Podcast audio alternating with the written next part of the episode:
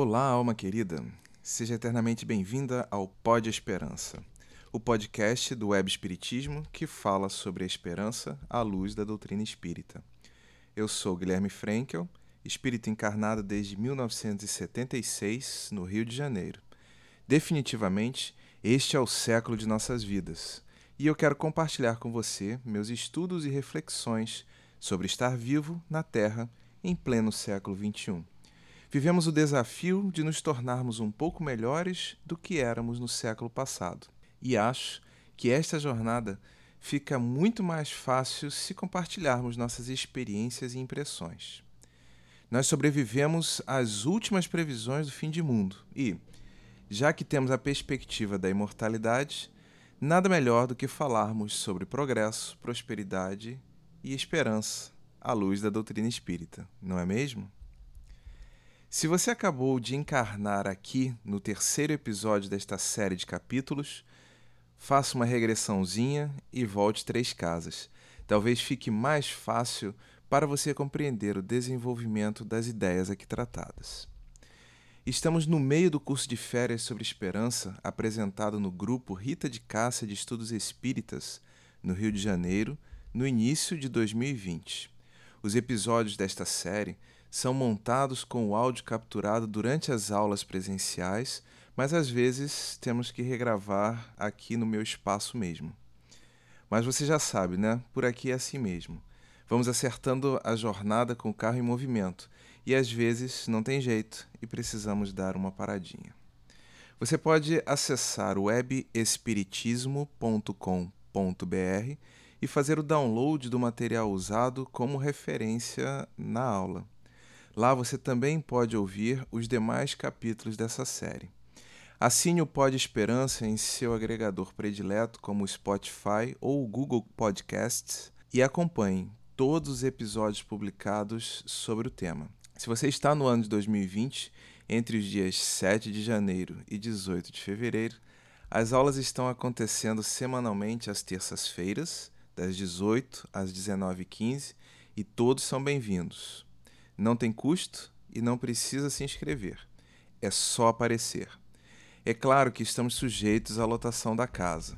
Normalmente, todos têm conseguido entrar e sobram lugares nas salas onde a aula é televisionada. Se você não está no ano de 2020, entre os dias 7 de janeiro e 18 de fevereiro, eu convido você a acessar os outros episódios desta série aqui no podcast. Será uma enorme alegria receber seus comentários sobre cada episódio do curso. Para saber mais sobre o grupo Rita de Cássia de Estudos Espíritas, acesse rita.org.br. Você também pode seguir o Web Espiritismo no Twitter e no Facebook. Por lá nós somos arroba webespiritismo. Agora que você já está devidamente ambientado, vamos à nossa dose de esperança? Por onde andamos? No episódio anterior, nós procuramos pensar na prosperidade como consequência de uma série de microações que se dão ao longo do tempo e conversamos um pouco sobre sistemas complexos, humanidades, espiritualidade, progresso e esperança. Neste capítulo, vamos pensar sobre a necessidade de transformar as coisas para sermos cada vez mais felizes e, para isso, visitaremos alguns capítulos da terceira parte do Livro dos Espíritos de Allan Kardec, que fala sobre a lei divina. Será que dá para ter mais esperança aceitando que todas as coisas têm um propósito? mas que esse propósito chega ao fim em determinado momento e precisa de uma transformação, de uma substituição para seguirmos em frente com a nossa jornada? Vamos ao nosso estudo então. Se você é um estudioso da doutrina espírita, já deve ter se dado conta que não existe lei de transformação na codificação de Kardec. Kardec aborda no Livro dos Espíritos eh, a lei divina ou natural dividindo-a em dez visões bastante específicas. Mas ao estudá-las, nós vamos percebendo algumas questões que são bastante interessantes que nos levam a fazer essa reflexão sobre a questão da transformação. Então, nessa brincadeira, eu juntei um conjunto dessas leis e propus uma visão né, da transformação, da lei de transformação. Mas o que, que Kardec propõe efetivamente? Bom, ele nos fala sobre a lei de conservação.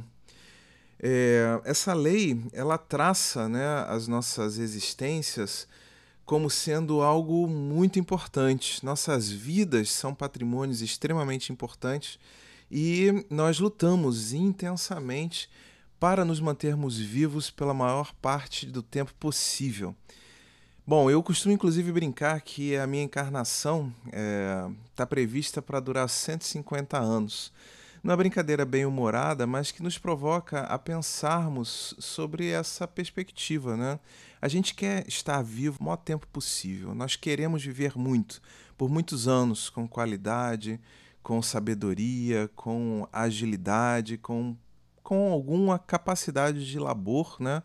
Então, é, essa, é, esse é um princípio muito importante para nós, espíritos encarnados, né? a necessidade de nos mantermos por aqui, conservando as estruturas biológicas que nos dão a possibilidade de nos manifestarmos é, considerando o patrimônio da vida que nos dá a chance de interagirmos de forma bastante especializada. E esse conceito é tão importante para nós, nós valorizamos tanto essa dimensão do estarmos vivos sob manifestações biológicas, que Kardec aborda a questão da lei de reprodução. Nesse, nesse capítulo sobre lei de reprodução, Kardec nos fala efetivamente sobre essa pulsão, sobre essa força que nos leva a buscarmos gerar novas, novos seres da nossa espécie, a tentarmos de alguma forma perpetuarmos os nossos genes, o nosso, nosso padrão, né? nosso, nosso cabedal de competências genéticas, né? com toda a nossa história, com uh, o progresso biológico que nós efetivamente conseguimos evoluir. É, essa, essa lei né, ela é bastante importante para a questão da manutenção da vida, e através desse estudo coordenado entre a lei de conservação e a de reprodução, a gente começa a perceber que existe um processo de progresso efetivamente. As coisas realmente evoluem, se desenvolvem, tornam-se mais bem adaptadas, mais aptas aos contextos presentes na vida. Né?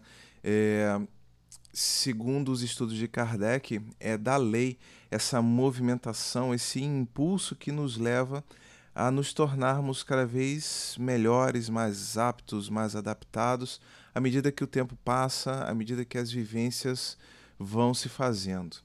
Dentro dessa ideia de progresso, nós vamos vendo um contínuo, não só dentro do contexto genético, mas uma progressão constante no que diz respeito às nossas habilidades humanas, aos nossos hábitos, aos nossos costumes, à nossa cultura de um modo geral. Essa lei ela determina que tudo está num processo constante de aprimoramento, que isso se faz de uma forma natural, atendendo os desígnios que Deus propõe para cada uma de suas criaturas. A perfectibilidade ou o máximo de perfectibilidade possível, porque nós já sabemos que perfeito só Deus. Então esse status não seria um status atingível por nós espíritos, por nós princípios inteligentes mas existe efetivamente esse movimento de estarmos progredindo constantemente, de estarmos o tempo todo superando as nossas gerações anteriores, superando a nós mesmos, constituindo ambientes cada vez mais intrincados, cada vez mais complexos, em que seja possível manifestações inteligentes, cada vez mais belas, cada vez mais plenas cada vez mais espirituais. O estudo desse capítulo sobre a lei de progresso, ele é inclusive bastante interessante. Bom, mas há um detalhe interessante nessa história, porque se todos nós progredimos, significa que nós não somos completos ainda, estamos em um processo, somos, portanto, podemos nos pensar, portanto, como seres é, imperfeitos, perfectíveis. E nesse sentido, então, como é que a gente consegue dar conta daquilo que a gente não sabe? Aí entra essa outra perspectiva da lei divina que eu acho bastante importante para nós considerarmos aqui nesse estudo, que é a lei da sociedade. Uh, Kardec propõe que para que nós possamos evoluir, nós precisamos contar com esse apoio solidário uns dos outros. As nossas nossos aprendizados, os nossos conhecimentos se complementam uns aos outros dando a possibilidade de, ao vivermos em sociedade, irmos instruindo uns aos outros reciprocamente, numa espécie de compartilhamento de saberes, numa espécie de desenvolvimento conjunto de habilidades distintas. Essas, essas habilidades características de cada individualidade vão, portanto, fazendo parte de um patrimônio único, o grupamento social, e através da partilha desses saberes, nós vamos sendo capazes de, trabalhando em sociedade, trabalhando em conjunto, trabalhando em grupo, efetivamente superarmos os desafios que se apresentam. Pensando nessa perspectiva uh, da conservação, da reprodução, eu gosto muito de lembrar que aqui no Brasil, na, no início do século passado, em torno de 1920, a, a expectativa de vida era girava em torno de 40 anos. É claro que pessoas morriam mais tarde, além desses 40 anos. É claro que pessoas morriam antes dos 40 anos. Mas, de um modo geral, era normal pensarmos que o indivíduo uh, viveria em torno de 40 anos. E aí, nesse sentido, então, casávamos cedo, tínhamos filhos cedo, nos aposentávamos cedo, era uma forma muito corrida de estarmos vivendo. Ao longo do século passado, nós fomos vencendo coletivamente os desafios que a natureza propunha.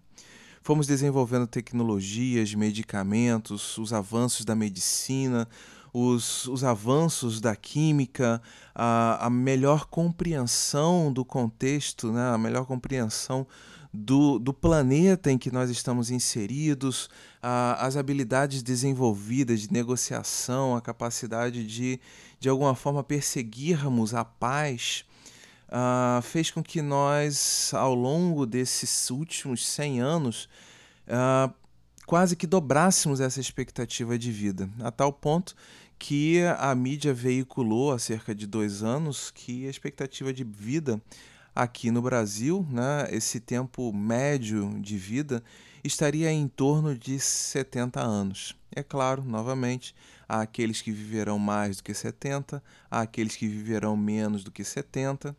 É, essa expectativa ela se faz muito de acordo com a classe social, com os hábitos, com as atividades de labor que são desempenhadas por cada indivíduo, mas efetivamente, na média, estamos falando em um aumento de 30 anos na expectativa de vida ao longo de um século. É, isso demonstra exatamente essa questão do progresso que se atinge através da vida em sociedade, das ações coletivas, desse movimento uh, mais ou menos intenso, no sentido de nos mantermos vivos atendendo à prerrogativa da lei de conservação. Bom, mas uh, também não é nenhuma novidade, né? todos nós sabemos que, inevitavelmente, em algum momento, os nossos corpos deixam de, de ter a, a habilidade de se manterem plenos, de se manterem vivos há o fenômeno chamado a morte do corpo físico, normalmente seguido do fenômeno chamado de desencarnação, quando o espírito se liberta dessa dimensão mais material, mais densa, e pode assim é, agir de uma forma mais livre na erraticidade, no dito mundo espiritual. É, essa talvez seja a forma mais simples de nós identificarmos uma outra lei que Kardec propôs a lei de destruição, que nos diz que é, todas essas construções, é, sejam elas naturais, uh, promovidas pela própria natureza, ou sejam elas construções humanas, Uh, todas essas estruturas elas têm um tempo de utilidade, um tempo previsto. Os metais enferrujam, o gelo degela, né? Uh, as montanhas são desgastadas pelos impactos com o ar, com a poeira, com a água, os minerais se dissolvem, né? É, e nesse contexto, então, nós vamos percebendo que as coisas efetivamente vão sendo destruídas. Né? Existe um, um prazo de validade, um prazo de utilidade né? para, aquelas, para aquelas construções. Né? É, nós exploramos ao máximo o contexto que nos é apresentado, mas é, e quando não há mais oportunidade, possibilidade de bom aproveitamento desse contexto, o que, que acontece? Bom, a lei natural se responsabiliza por desarticular aquele recurso e apresentar, a partir das partes desarticuladas, um novo contexto. Nessa, nessa história, nós temos visto né, o nosso globo se transformando, mares viraram terra, terras viraram mares, uh, ilhas estão sendo cobertas, uh, vulcões estão dando origem a novas ilhas. Terremotos desarticulam montanhas, fazem surgir outras, e assim nós vamos seguindo. Né? Algumas espécies de. algumas espécies vivas são extintas, perdem a habilidade de manterem-se vivas no contexto em constante transformação e dão lugar para novas espécies, para adaptações. Assim, inclusive, surgiu a espécie humana, né? o Homo sapiens uh, um, um aprimoramento evolutivo que substituiu as raças anteriores. Bom, nesse contexto, então, talvez você já deva ter percebido, né? talvez você já tenha percebido que esse, esse processo é muito natural, né? É, as coisas acontecem com uma certa naturalidade. Novas estruturas vão surgindo, estruturas mais antigas vão cedendo espaço, vão deixando de existir, as coisas vão sendo transformadas, e é exatamente aí que entra essa minha brincadeira, né? a, a brincadeira da enunciação da lei de transformação, que eu vou apresentar logo na sequência. Vamos dar uma pausazinha e a gente retorna logo em seguida. Muito bem, então nesse contexto nós abraçamos um novo paradigma de vida. Um paradigma é, onde a estabilidade vai sendo substituída por um processo de adaptação contínuo em que em um ciclo biológico de vida, enquanto seres humanos, nós vemos diversos conceitos sendo construídos, tecnologias sendo substituídas, transformações intensas dos mais diversos cenários que possamos imaginar. Isso se dá em parte porque nós estamos vivendo mais, mas também é necessário pensarmos que uh, as coisas estão durando menos tempo, elas estão se tornando obsoletas com mais, uh, com mais facilidade, com mais agilidade. Né?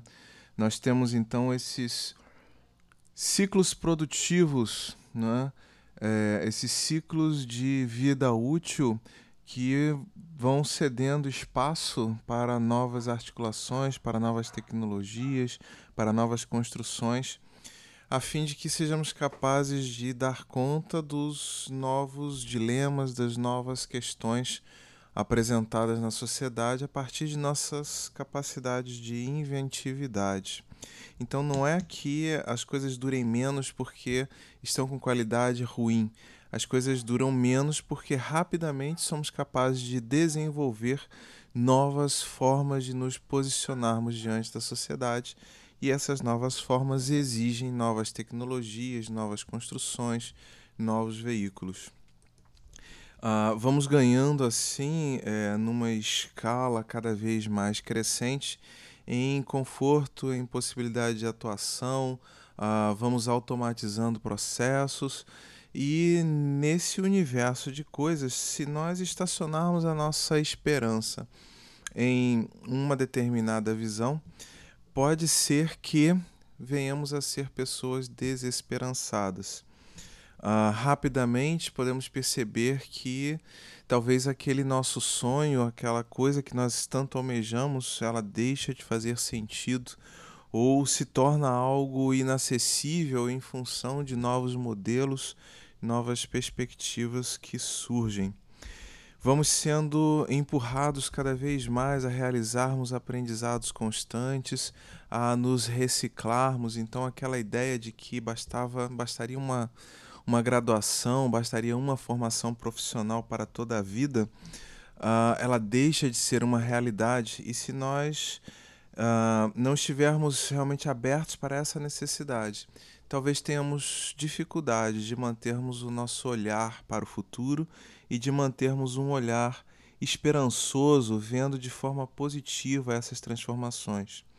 Estima-se hoje que um ser humano, antes de, de sua aposentadoria, venha realizar uma, é, três trocas de profissão ao longo de sua vida de trabalho, assumindo cargos distintos, uh, passando por formações distintas, num processo continuado de estudo, de autoaperfeiçoamento, para fazer frente a um mundo cada vez mais complexo, com cada vez mais possibilidades de manifestação humana. Já não estamos mais circunscritos às nossas ruas e bairros, cada vez mais fácil viajarmos interagirmos com outras culturas, com outras sociedades, aprendemos com essas culturas, transformamos os nossos hábitos, vamos, uh, através desses encontros de ideias, de princípios, ampliando nosso potencial de, de realização.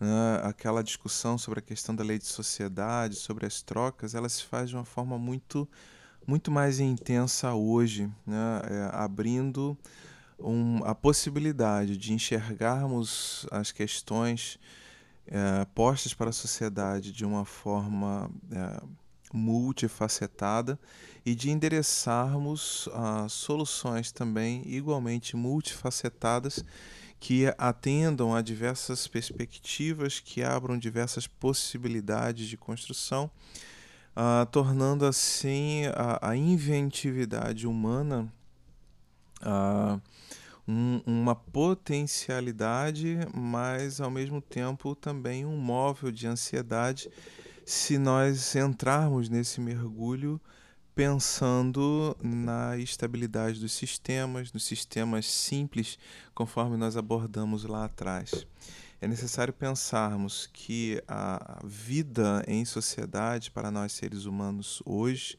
é uma vida de alta complexidade que exige uma outra forma de abordagem.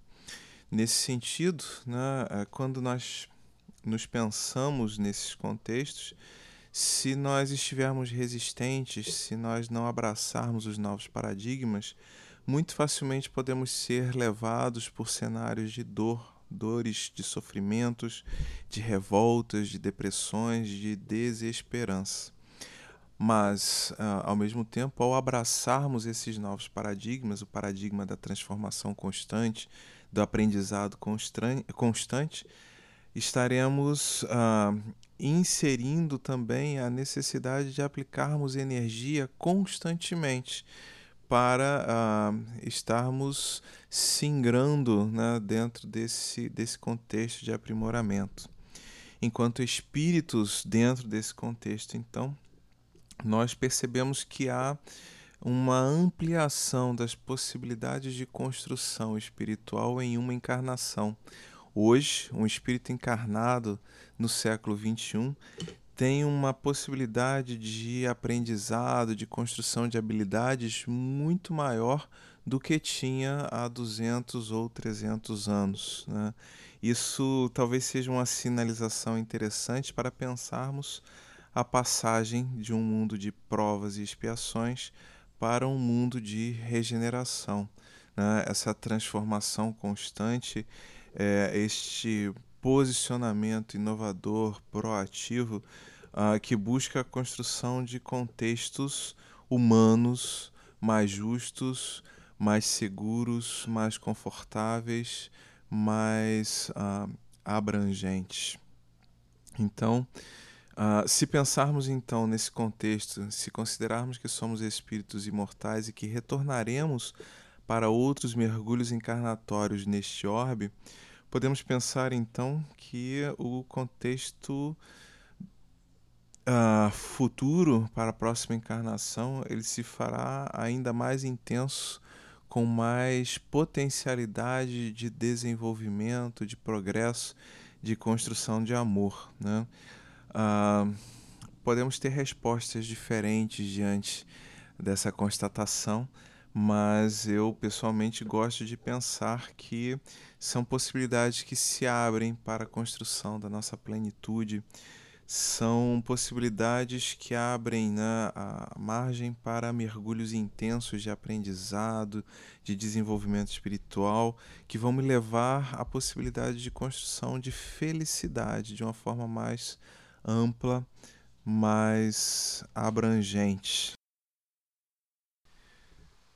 Bom, retomando então para o terceiro e último bloco dessa reflexão, é, talvez a gente precise começar a pensar que uma das causas do nosso sentimento de desesperança está intimamente relacionado, ligado a essa dificuldade que nós temos de abraçarmos o novo. Esse sentido de querermos conservar ao máximo, de não transformarmos, de não desmontarmos, esse, como colocamos no movimento espírita, esse apego que nós estabelecemos às nossas construções mentais, aos nossos sistemas, aos hábitos, as próprias construções materiais. Talvez estejamos entrando numa nova era, num momento de nossas vidas espirituais em que a gente precisa viver de uma forma mais dinâmica, de uma forma uh, mais aberta às transformações. E no momento em que nós conseguirmos abraçar esse paradigma de transformação, uh, naturalmente eu acredito que consigamos estabelecer um grau de esperança mais elevado para as nossas vidas, né? um grau de maior positividade. É, pensando nesse contexto de positividade, inclusive, uma questão que me salta muito aos olhos é que, pelo menos no entorno de onde eu vivo, nos ambientes de trabalho e familiares em que eu circulo, uh, nós nos prendemos muito e parece que esse é um contexto bastante amplo, não diz respeito só à minha vida, mas a gente consegue ver pistas disso através dos noticiários, através dos programas de, de televisão, programas de rádio, o que está sendo noticiado, as nossas criações artísticas no campo do cinema, da literatura. Nós facilmente nos prendemos aos riscos, aos problemas, às dificuldades que vão surgir no momento em que decidimos fazer alguma coisa diferente. Talvez precisemos começar a fazer um exercício de mudança do nosso padrão mental, né? o famoso mindset, para usar a palavra que está na moda. Né? Talvez começarmos a olhar mais para as possibilidades que se abrem é, ao conseguirmos concretizar os nossos movimentos, ao conseguirmos aplicar a nossa energia, a nossa intelectualidade para transformar as realidades. É, esse mindset que, de alguma forma, é, aceite melhor as mudanças, os novos contextos, é, olhando para a morte dos olhares antigos, dos sistemas antigos, das construções antigas, como algo natural e até mesmo, em alguns casos, necessário. É claro que a gente não consegue mudar de mentalidade rapidamente, mas uh, talvez seja uma reflexão importante quando nós olhamos para gerações mais novas, para a facilidade com que se desconstrói conceitos para a construção de novos conceitos, novos olhares, novas formas uh, de lidar em sociedade. Essa coisa, essa postura extremamente dinâmica, aberta ao novo, à mudança, a novas construções, essa perspectiva de abraçar a diversidade, de não se deixar prender aos padrões já estabelecidos, de manter um estado constante de curiosidade diante daquilo que nós não conhecemos e até mesmo é, a facilidade com que se assume correr riscos, que parece ser uma posição bastante difícil para gerações analógicas e eu como último representante dessa geração eu acredito que posso falar bastante desse contexto. Vivíamos é, um movimento de vida de escassez, né? Então assim tínhamos que ter cuidado para lidar com os nossos equipamentos, com os nossos livros, com todas as coisas que estão à nossa disposição, porque as coisas eram caras, eram difíceis de conquistar. Né? Há uma história de muita luta, de muita batalha, inclusive dos nossos ancestrais, dos nossos pais, dos nossos avós, no sentido de conquistar conquistar os equipamentos de televisão, de rádio, conquistar o primeiro computador, a, a, compra de um imóvel, a compra de um automóvel, tudo isso era feito com muita luta, com muita dificuldade. Uh, eu gosto de lembrar, inclusive, de um exemplo bastante característico desse período de mundo de escassez, em que em algum momento ações da da companhia de telefonia valiam muito, né? é, tinham um valor muito grande. Os telefones eram dados com três, quatro, cinco dígitos. Nem todas as cidades tinham aparelhos de telefonia disponíveis. E com o passar do tempo, é, o acesso foi sendo franqueado a custos cada vez mais baixos, com tecnologias cada vez mais vigorosas. Os aparelhos de telefone foram ganhando mais dígitos as telefonistas foram sendo substituídas por equipamentos eletrônicos. Aquelas profissões de prestígio ligadas à questão da telefonia foram perdendo o seu prestígio e com o passar do tempo, hoje por alguns reais nós conseguimos uma linha com uma conta pré-paga num aparelho razoavelmente barato sem grandes dificuldades e estamos operando em qualquer lugar da cidade num período de no máximo 24 horas. É, esse talvez seja um exemplo bastante interessante, e aí, nesse contexto, uh, o próprio valor das ações dessas empresas também sofreu uma mudança de, de olhares, de pensamentos, de valores. Né? Então, essa questão da mudança realmente do mindset. Né? é, essa geração digital ela vivencia a perspectiva da abundância. Podemos nos dar ao luxo de desperdiçar e talvez estejamos pagando um preço bastante alto com isso, é verdade. É, a degradação do meio ambiente, a destruição das florestas, a extinção de espécies, as questões climáticas, o aquecimento global, todas questões que vieram com esta nova perspectiva uh, que foi inaugurada com a época do consumo, com a ampliação da industrialização e fomos inserindo assim novos hábitos, novas formas de pensar. Hoje em dia, nossos aparelhos celulares são totalmente descartáveis, são construídos para durar no máximo dois anos, mas com 18 meses, 12 meses já começam a apresentar problemas e, naturalmente, Uh, nós aceitamos a perspectiva de que a cada 12 meses vamos trocar os aparelhos celulares para acompanharmos as mudanças, as novas tecnologias que vão, servir, vão surgindo. E se nós não corrermos nessas mudanças, corremos o risco de termos uma parte considerável de nossos investimentos desperdiçada. Esse é o mundo em que vivemos hoje, um mundo dinâmico onde as coisas se transformam muito rapidamente, onde os valores estão postos e se transformam e se reduzem muito rapidamente à medida que novas tecnologias e novas formas de pensar e olhar o mundo vão surgindo. É tudo muito dinâmico, tudo muito rápido, uma cultura de desperdício, mas também uma cultura de transformação que provoca a formação de um novo mindset, onde nós não temos sequer o tempo de ficarmos apegados às nossas aquisições. Uh, a troca de um aparelho celular é extremamente simples, nossos dados estão todos na nuvem, estamos conectados 24 horas por dia. Basta que nós troquemos o chip de nosso aparelho celular, insiramos a senha e automaticamente ele começa um movimento de sincronização e não perdemos nossas informações, nossos dados, facilitando esse movimento de transição.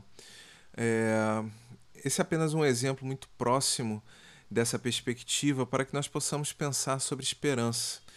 À medida em que mantemos um mindset de resistência, um mindset de não transformação, naturalmente estamos gerando dificuldades, estamos sendo mal compreendidos pela sociedade, é, estamos gerando dificuldades até mesmo para nós, à medida em que fica difícil realizarmos as transições. Eu me lembro do meu pai falando sobre a importância de levar os currículos nas empresas para que eles, elas pudessem tomar ciência de nossa existência enquanto profissionais. E hoje penso que, na realidade, eu já nem procuro mais emprego. As empresas é que, através das redes sociais, através dos perfis, através dos sistemas de cadastro, elas vão buscando os profissionais que atendem às suas perspectivas, às suas expectativas, às suas necessidades e, naturalmente, nós somos buscados e convidados a trocar frequentemente de emprego à medida em que as nossas competências vão caminhando, o desenvolvimento das nossas competências vão caminhando numa direção ou em outra. Eu sinto isso com uma potência muito grande no campo da tecnologia, que é a minha área pensar que como profissional, como programador, como analista de sistemas, eu vou ficar ligado a uma empresa, ao mesmo projeto durante uma década ou duas, ou até mesmo me aposentar naquela função, é considerar que sou um profissional obsoleto, um profissional com dificuldade de adaptação ao novo. Normalmente o que nós vemos são é, funcionários que se associam para realizar determinados projetos, determinadas iniciativas, desconectam-se daquele projeto em algum momento e se associam a outros, a outras empresas e que se movimentam a partir das oportunidades que possuem de aprendizado, de desenvolvimento de novas competências. Esse é o mundo ágil, o mundo dinâmico, onde as coisas são facilitadas onde o próprio crédito se tornou muito mais acessível, uh, proporcionando assim mudanças constantes, mudanças frequentes. Hoje pensamos em produção de conteúdos, em produção de tecnologias, em sistemas de uma forma dinâmica. É, há iniciativas extremamente interessantes que comercializam livros antes mesmo que eles estejam totalmente acabados. As pessoas vão remunerando os autores pelos capítulos que escrevem, estimulando assim o autor a continuar a sua obra ou a encerrá-la mais cedo, dando inclusive a possibilidade de medir com mais precisão, com maior clareza, quais são as expectativas do público uh, com relação àquele assunto. O livro vai sendo escrito a partir da iniciativa, da competência do autor, mas contando com essa espécie de pesquisa em tempo real em que a sociedade, os leitores vão interferindo na construção dessas obras. Talvez um exemplo muito típico disso sejam as novelas dos canais de televisão, que possuem um plot, um ponto inicial, um ponto de final proposto, mas os roteiros vão sendo escritos por equipes à medida em que a novela vai acontecendo e o retorno de audiência vai sendo mensurado. Num passado não muito distante, pensaríamos em gravar todos os capítulos para só depois colocarmos a novela no ar. Ah, como pensamos os filmes que estão cedendo espaço para as séries, né? ah, os livros que estão virando filmes, que vão entrando nas redes sociais, é, tudo interligado, tudo conectado, tudo influenciando uh, e recebendo influências de outras obras, de outros pensamentos, de outros grupamentos. Lançamentos que são feitos em tempo real, em várias línguas, eh, considerando diversos aspectos culturais, apenas para citar alguns exemplos desse dinamismo que é possível à medida em que nós abrimos mão desse olhar mais uh, estático, mais estável, digamos assim. E nesse contexto, então, se nós desejamos realmente manter uma, uma postura de progresso, um olhar de crescimento constante, facilmente conseguimos achar pontos para ancorarmos a nossa esperança, não mais na manutenção de contextos estáticos, mas na melhoria contínua de nossas estruturas de vida, dos contextos onde estamos inseridos. Por outro lado, ao resistirmos a essas mudanças, ao resistirmos a esses cenários, naturalmente vamos encontrando muitos motivos para estarmos desesperançados. No meu olhar, pensar em esperança no século XXI talvez seja repensarmos a forma de ver o mundo olharmos para um mundo dinâmico, em constante transformação, um mundo complexo, adaptativo, como coloquei numa reflexão anterior. Um mundo em que muitas vezes estamos singrando por mares caóticos, tentando manter a estabilidade dos sistemas até que consigamos tomar pé e administrá-los de uma forma presente, dinâmica, constante, onde aplicamos conhecimentos em microações e recolhemos os micro resultados e assim vamos norteando essa, essa vida, norteando os hábitos, norteando os produtos. Nós não temos mais soluções prontas para todas as coisas que nos acontecem. Somos obrigados a interagir, somos obrigados a buscar constantemente e a propor micro soluções que possam ir aos poucos direcionando a nossa caminhada.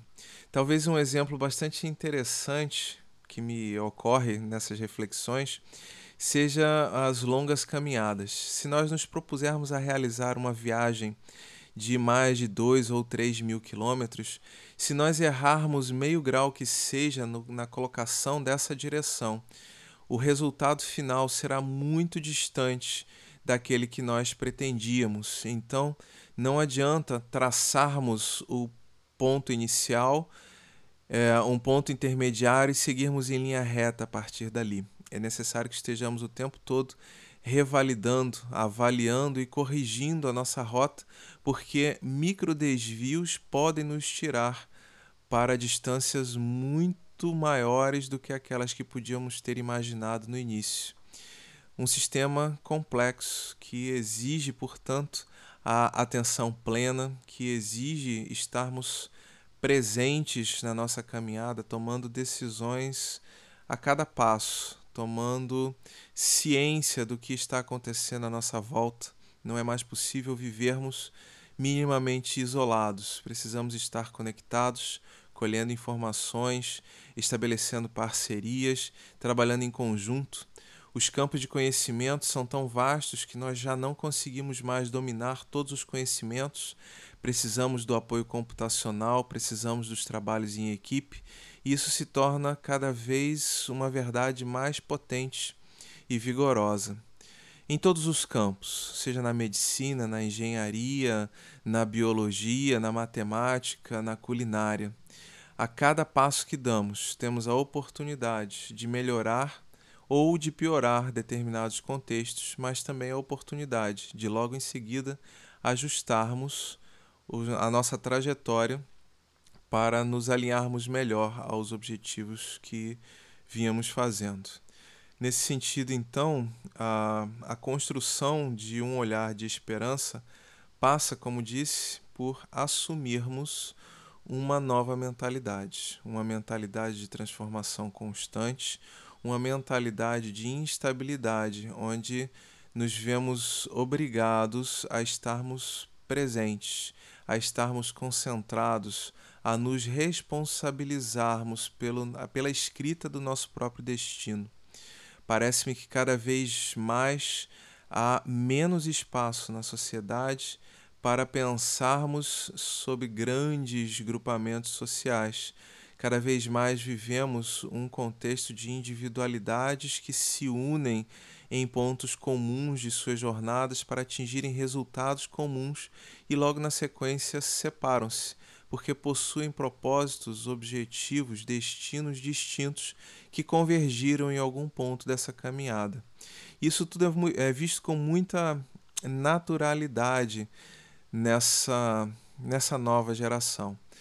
Talvez o que nos falte seja assumirmos um pouco desse olhar para nos permitirmos, talvez, desperdiçar um pouco, para que possamos também caminhar com um pouco mais de flexibilidade.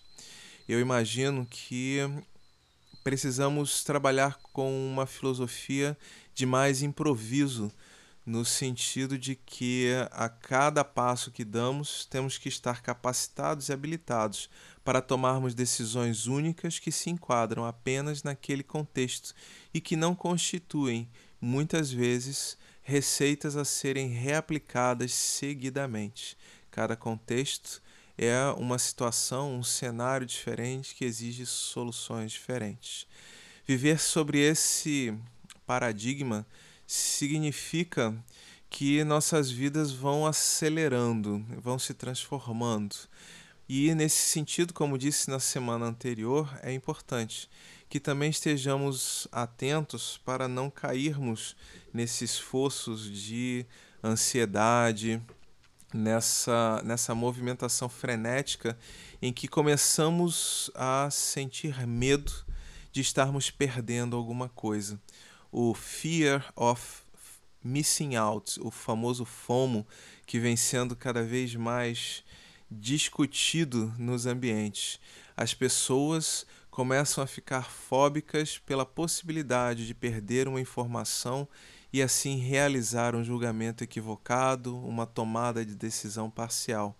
Precisamos estar mais, talvez, tranquilos nesse contexto ao entendermos que somos espíritos imortais e que, portanto, um erro em nossa jornada não significa que estamos condenados eternamente. Significa apenas que um pouco mais à frente precisaremos dedicar algum tempo, alguma atenção para ajustar a caminhada a partir de decisões que foram as melhores que pudemos tomar, mas que talvez poderiam ter sido melhores se tivéssemos mais informações.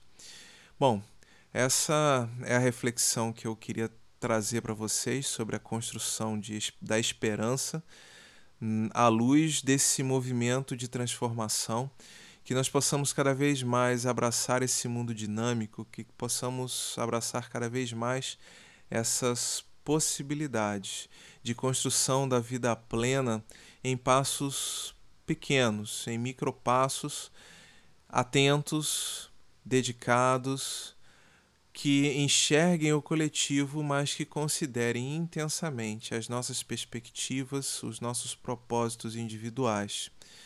É, nesse sentido, é sempre importante lembrarmos da necessidade de seguirmos solidariamente nesta caminhada solitária, nesta caminhada individual que se faz muitas vezes lado a lado com parceiros com quem aprendemos e a quem ensinamos coisas que também já aprendemos. Então, até a próxima semana. Se você está assistindo esse curso, né, esse podcast antes do dia 18 de fevereiro de 2020, espero que nós possamos nos encontrar lá no Rita de Cássia, no Leblon, aqui no Rio de Janeiro, na terça-feira, às 18 horas. Muita paz para você. E se nós, você está ouvindo esse podcast depois do dia 18 de fevereiro, é, eu estou aí né, através das redes sociais. Você pode encontrar esse projeto através do arroba web espiritismo no Facebook e no Twitter. É, tem o nosso site, webespiritismo.com.br, onde a gente coloca todos esses materiais. E esse podcast está disponível também através dos agregadores, né? É, ele é um podcast utilizando as ferramentas usuais hoje. Então, se você digitar lá no Deezer, é, lá no no Spotify, se você utiliza outros agregadores de podcast, como o Pocket Cast, que faz referência né, à, à loja do, da Apple, lá, o, o iTunes, você vai nos encontrar lá também. Mas você pode encontrar no Anchor, que é a nossa plataforma de podcasts. Paz e bem a todos e que esses, estes encontros possam ser cada vez mais frequentes.